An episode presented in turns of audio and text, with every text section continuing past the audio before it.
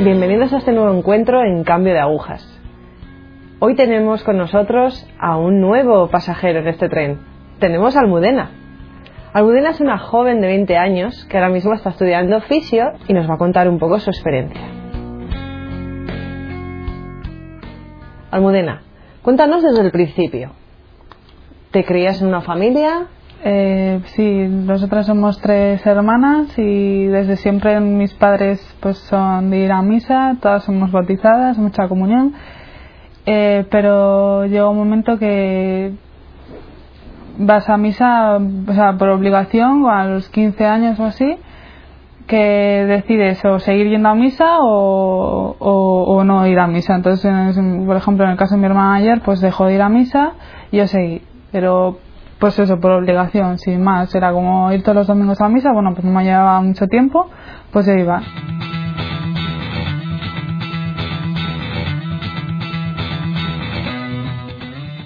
¿Quién te inicia? ¿Quién te lleva de la mano?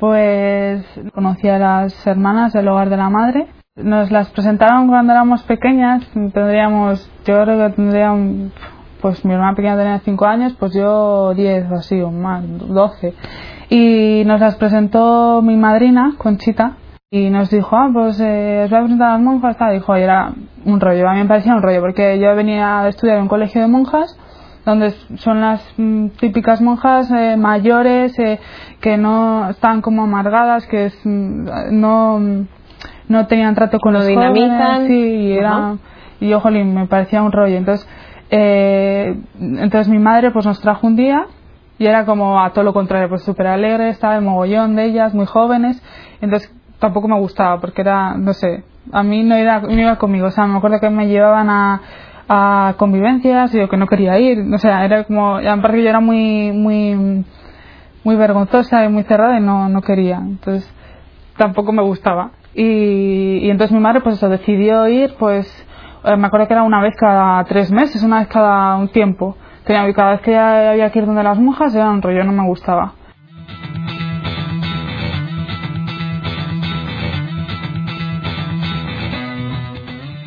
Y entonces así fue hasta, hasta en una peregrinación en el 2007, que ya ahí fue cuando, joder, pues aparte de sentir que tenía que ser miembro del hogar, eh, me acuerdo que fue en la tumba de San Pedro cuando yo sentía que tenía sentido el ir a misa, el rezar, porque antes era lo hacía pues por- como rutina, porque quien reza antes de acostarse o, o antes de un examen para que te ayuden. Y ya a partir de ahí, al, tener una guía espiritual, intentaba ir a misa no solo los domingos, eh, más días, eh, a no distraerme en misa, porque eso, iba a misa y en la homilía sobre todo pues me dedicaba a mirar pues como de la iglesia o y ya a partir de ahí sí que era más constante y más serio.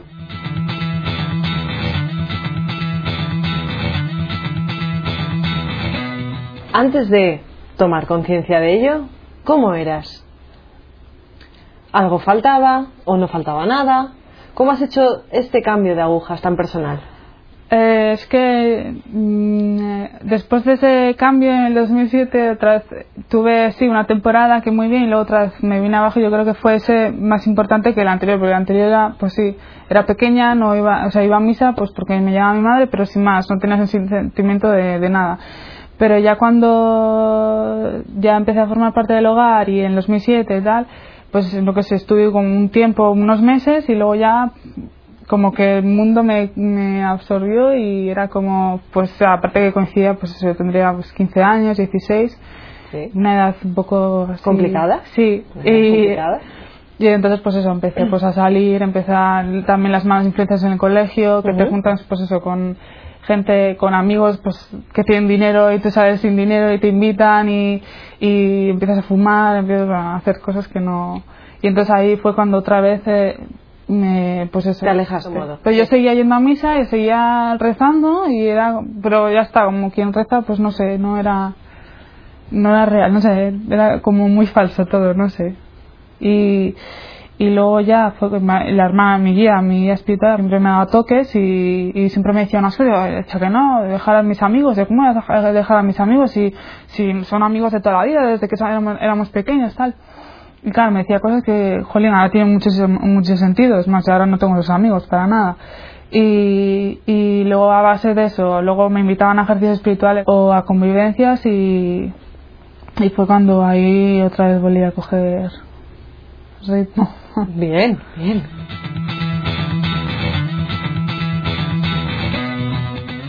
Buscar, por ejemplo, un guía, un director Sí, espiritual, sí, sí, ¿es importante? Cuéntanos un poco, quizás. Yo que es, sí, yo creo que es importante porque yo había cosas, pues, yo qué sé, piensas que las estás haciendo bien y en realidad no las estás haciendo bien, pero son cosas que si tú no las cuentas, las consideras porque el mundo las considera que son buenas y entonces tú caes en esa trampa y entonces si tú se lo dices a, esa, a ese guía espiritual y él te dice cómo son las cosas y te dice que no, que esto no está bien y, y es- tienes que hacerlo de esta manera y dejas hacerlo, o sea, dejas que él actúe y muchas veces Dios está actuando a través de él, entonces eh, yo creo que al final pues sales de esa depresión o ya me, me había pasado de, estar, en- o sea, llegar a decir, o sea, ¿Qué, ¿Qué es esto? O sea, ¿qué sentido tiene? O sea, ya es una vida que, que estás aquí, vives X años, los años que te toque y, y ¿qué, qué, vas a, qué va a pasar luego. Entonces, no sé, yo hablar con una guía espiritual a mí me viene muy bien, creo que a todo el mundo le, le viene bien, porque hablas de, pues eso, de temas que igual son puntos claves para que te toque el Señor de esa manera y, y cambies. Cuéntanos un poco de ese tema de las amistades, de los amigos, de tu vida universitaria, cómo se vive la fe a veces en este momento difícil de la vida universitaria donde quizás el manifestarse como joven cristiano, como tú eres, Mm. es a veces un poco rechazado quizás. Cuéntanos un poco este aspecto. Bueno, pues eh, el ambiente de mi universidad es muy malo, supongo que sean todas las universidades igual. Eh, yo nunca, o sea, tengo que destacar que nunca he tenido, a pesar de haber ido a un colegio religioso, nunca he tenido compañeros que pues compartan la fe como, o vivan la fe como la he yo. Tenía una compañera que era del camino neocatecumenal, pero, o sea, nunca he tenido, o sea, y es la chica la tuve en el colegio y en el instituto. Y luego ya hicimos carreras separadas, entonces luego ya en la carrera sí que lo he notado, porque quieras o no, no es que necesita, necesitar a alguien para, yo qué sé, para contarle mis experiencias, no, era como, jo, alguien con, porque estado social, la persona cristiana católica que practica con unos valores y que la gente no lo tenía. Entonces, era, jo, pues cuando ya llego a la universidad, yo no tenía a nadie, o sea, pero es que nadie, nadie somos ocho- en primera de carrera éramos como 100 alumnos y nadie. O sea, y es más, he tenido ami- amistades que, que me han atacado, de, o sea, de gente que se considera amiga, que les dices esto, no, no sé, y no, es más, te atacan, te dicen, ah, pues pon la, la otra mejilla, o se ríen de ti, no sé. Yo sí que es verdad que uno de los fallos que cometí era que de antes, eh, cuando era más, más pequeña, iba al colegio, al instituto, yo no, no decía a nadie que, era, que iba a misa ni nada. O sea, es más, si me decían de que era el domingo, decía, ah, no, que no puedo porque tengo que ir a, yo qué sé, a hacer un recado con mi madre. Y me avergonzaba. Pero luego, luego cuando llego a la universidad, como todos, todas éramos nuevos, nadie nos conocíamos con nadie, dije, mira, es el momento de decir ¿Quién cómo eres? soy, Eso ¿sabes? es, Y sí. como no vamos a tener confianza para coger y, y que me se rían de mí o lo que sea, pues lo dije. Vale, ¿qué pasó? Vale, no lo dije, o sea, no, no es que lo, dije, lo puse diciendo por ahí, diciendo por ahí, sino que pues me salió. Y, y, así bien, pero ya luego cuando cogen confianza contigo, se ríen de ti, eh, bueno, los profesores es un, es un ambiente muy malo, las prácticas también, eh, no hay nada de pudor, no se guarda nada, eh, el ambiente pues entre los profesores también es muy malo. Yo tenía, me acuerdo en primero de carrera, tuvimos un profesor que en vez de darnos una asignatura, pues es el mítico profesor de universidad que se va por las ramas y termina atacando a la iglesia o a la Virgen o Sí. a todo esto. Entonces, y decía muchísimos tacos, muchas blasfemias que yo, no- yo creo que era pues para acercarse más a los alumnos, para ir como de Sí. guay. Y un momento, en el último día de clase pasan una valoración. Tú, tú, tú puedes poner las observaciones. Entonces yo le valoré al profesor y se lo escribí. Le dije, mira, a mí no me parece correcto que un profesor pues hable de esta manera o se meta en estos, en estos temas que yo vengo a dar, esta asignatura no vengo a dar estos temas. Entonces, eh, sí que es verdad que al año siguiente tuvimos ese mismo profesor y ya no hace nada de eso. O sea, él se limita a dar sus clases y, y ya está. Bueno. O sea, de algo sirvió. Sí, tú has puesto ahí tu pequeño granito de arena y has puesto ahí también un gran paso de evangelización. Sí. Sí, ese profesor ha cambiado, es verdad, porque ha tenido un ejemplo. Bien. ¿Cómo evangelizas tú en la universidad? No. ¿Cómo manifiestas, aparte de decir, pues mira, hola, me llamo Almudena Sí. y soy una joven cristiana? Yo creo que y es una de las cosas que nos que nos reclama así la gente que no es católica el ejemplo, ¿no? Que de ese ejemplo con lo que haces a veces me cuesta, eh, pero pues por ejemplo en mi universidad en las las prácticas es- tienes que hacerlas con la menor ropa posible.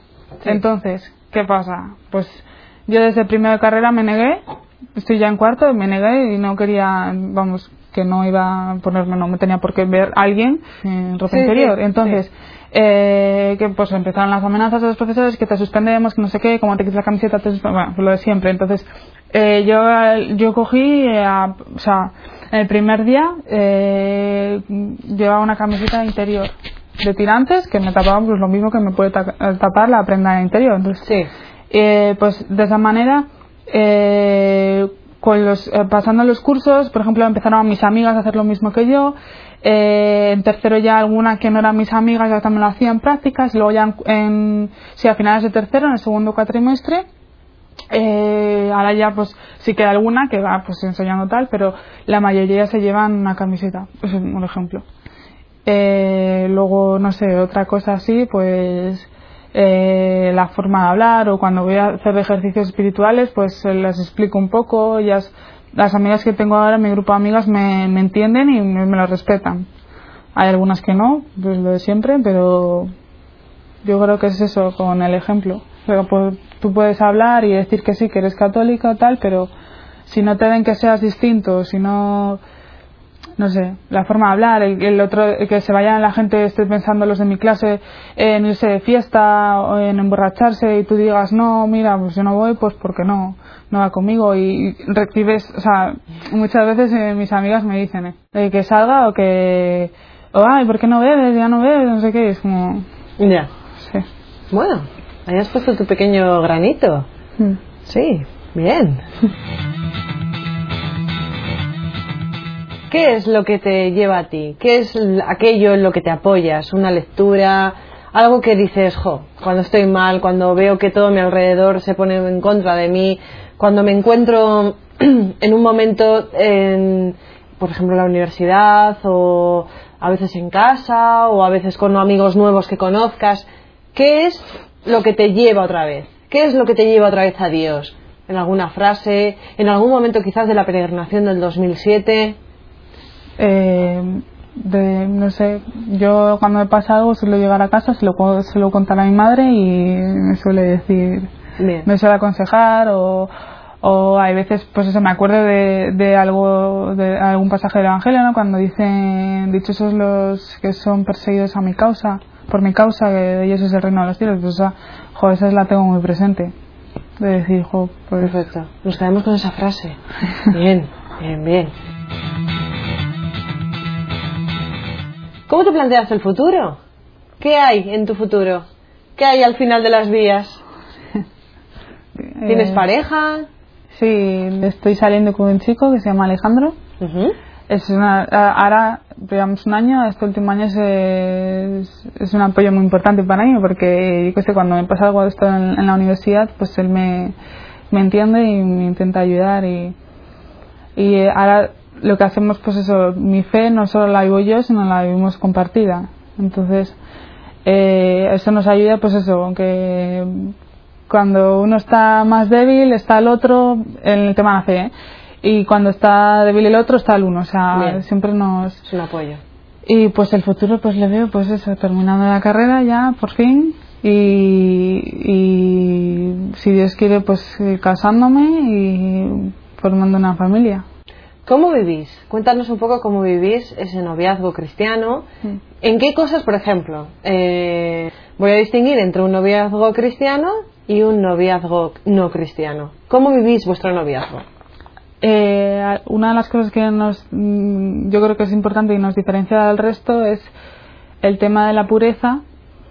Eh, bueno, Eh, Alejandro, eh, mi novio, no. O sea, yo cuando le conocí no era de. O sea, estaba bautizada, sí, era católica, tal, pero no era practicante. Entonces, eh, o sea, he tenido como que ayudarle otra vez a que volviese a esto. Entonces, eh, pues eso, el tema de la pureza, pues mm, esto de conocerse una noche y ya pues acostarse o tal, eso nosotros no. Claro, consideramos algo que es muy importante y o sea, yo considero que es un, como un regalo que se entrega el día del matrimonio y ya está. No hay mayor prueba de amor que esa, que entregar, entregarse entero ¿no? a la otra persona. Otra cosa también es que, por ejemplo, cuando eh, discutimos, o porque en todas las parejas se tiene que discutir por algo, no tienes que estar de acuerdo 100% con la otra persona, eh, es que hemos establecido, por así decirlo, que no pase el día siguiente, o sea, que esa misma noche o ese mismo día se arregle. Y es algo que yo creo que es importante porque ahora la gente en la sociedad, o sea, es que no aguantan una discusión. O sea, a la mínima ya, pues no tengo que aguantar esto, me largo y ya está. O sea, yo creo que muchas veces lo que te une más es cuando te reconcilias con esa persona y, y lo arreglas, ¿no? O, cuando es que, el que en el fondo es ceder, es ceder, o sea, que alguno de los dos tiene que ceder y eso yo creo que es otras cosas importantes. Tiene consenso. Sí, que luego el tema pues eso de ir a misa juntos, de vivir la fe, de rezar el rosario, de, de hacer unas lecturas sobre un libro que estamos leyendo sobre el noviazgo, llevar un noviazgo casto y, y bien ¿Piensas en el matrimonio? Sí, sí, sí. ¿Te ves como madre de familia? Sí, sí, sí.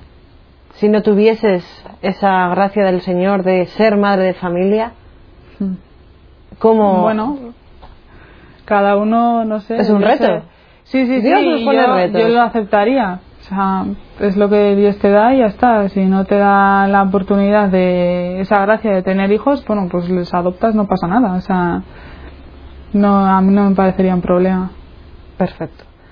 Alejandro, el tema de retomar, por ejemplo, el ser otra vez cristiano practicante, el volver a hacer lectura creyente, mm. el volver a hacer ese tipo de cosas gracias a ti o contigo, ¿cómo lo ha llevado? ¿De buena gana? ¿Al principio un poco reticente? Es que al principio yo, o sea, lo que hicimos fue, es que cuando nos conocimos era, o sea, fue un momento de, me lo dijo él además, me dijo, tú, pero tú eres, eh, vas a misa, ¿no? Y todo fue un momento en mi cabeza de decir, ¿qué hago? ¿Le digo la verdad? ¿No digo la verdad? Si le digo la verdad, me va, a decir, ah, pues no quiero saber nada de ti. Y si no le digo la verdad, jolín, me estoy mintiendo a mí misma también, no sé. Entonces, era, era el momento de decir, mira, ya está, yo se lo digo y, y, y resultó que sí, que él, o sea, él pues, eh, echaba de menos ¿no? Esa, eso, esas cosas que ha vivido él y, y le gustaría, eh, en ese momento le gustaría retomarlo y la, la retomó, vamos, pero pero eso que al principio, y sobre todo con el tema de la, de la castidad y todo eso, a mí me da muchísima vergüenza. O sea, porque era de la mentalidad del mundo, de decir, juego 20 años, ¿no? ¿Sabes? Entonces a mí me, me da mucha cosa, entonces, pero pero se lo dije todo y es más, estaba encantadísimo, o sea que...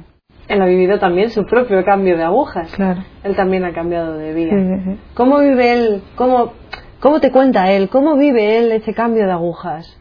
Él, igual que tú, por ejemplo, te enfrentas en la facultad a gente que quizás no comprende el ser joven cristiana en el mundo de hoy. ¿Cómo vive él el decir, pues mira, salgo con Almudena, Almudena es una persona que cree, que tiene una comunión con Cristo, que va a una Eucaristía, ojeamos el Evangelio, hacemos lecturas juntos, hablamos o conversamos de aquello que nos ha llamado la atención en esa lectura. Estas cosas hago con mi pareja. ¿Cómo vive él el expresar al mundo en el que, en el que esté? Soy una persona cristiana que está con una persona cristiana que encima me ha hecho cambiar de agujas.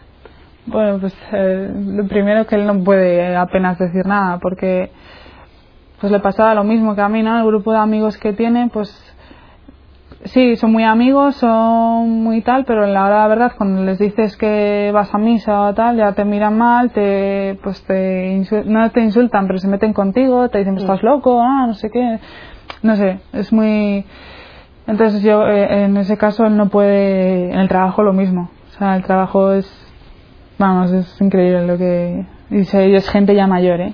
Alejandro tiene 27. O sea, hablo de gente de ya de 30, 40 sí, padres casados. de familia, por ejemplo. padres Sí, de padres de familia. Que dicen que sí, que somos, somos amigos, tal, pero ahora, de, de la verdad, cuando me cuentas esto no te lo estoy respetando. Y, y em, pues eso, que en plan, pues eso, estás loco, que todo tentaciones de, no sé, decir estás en una secta, lo de siempre, y Sí. no sé.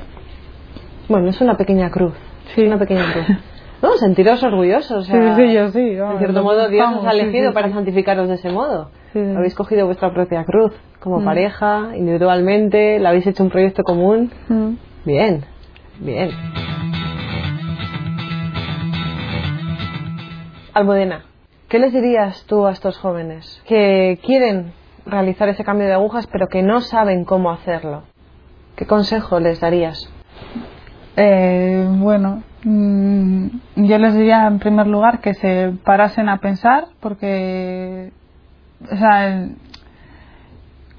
el, o sea, el mundo en que vivimos es como que todo va muy rápido, que no, pues la sociedad y todo esto te, te hace tener una ideología que quiere, o sea, mundana y solo vale lo terrenal o, y no sé, yo les aconsejaría pues eso, que se parasen a pensar, que que empiecen a pensar pues en el sentido de su vida, que quiénes son, pa- por qué están aquí, que, quién les ha traído aquí, dónde van a ir en un futuro o, qué va a pasar cuando se mueran o no sé, preguntas que yo a veces me he planteado en su día.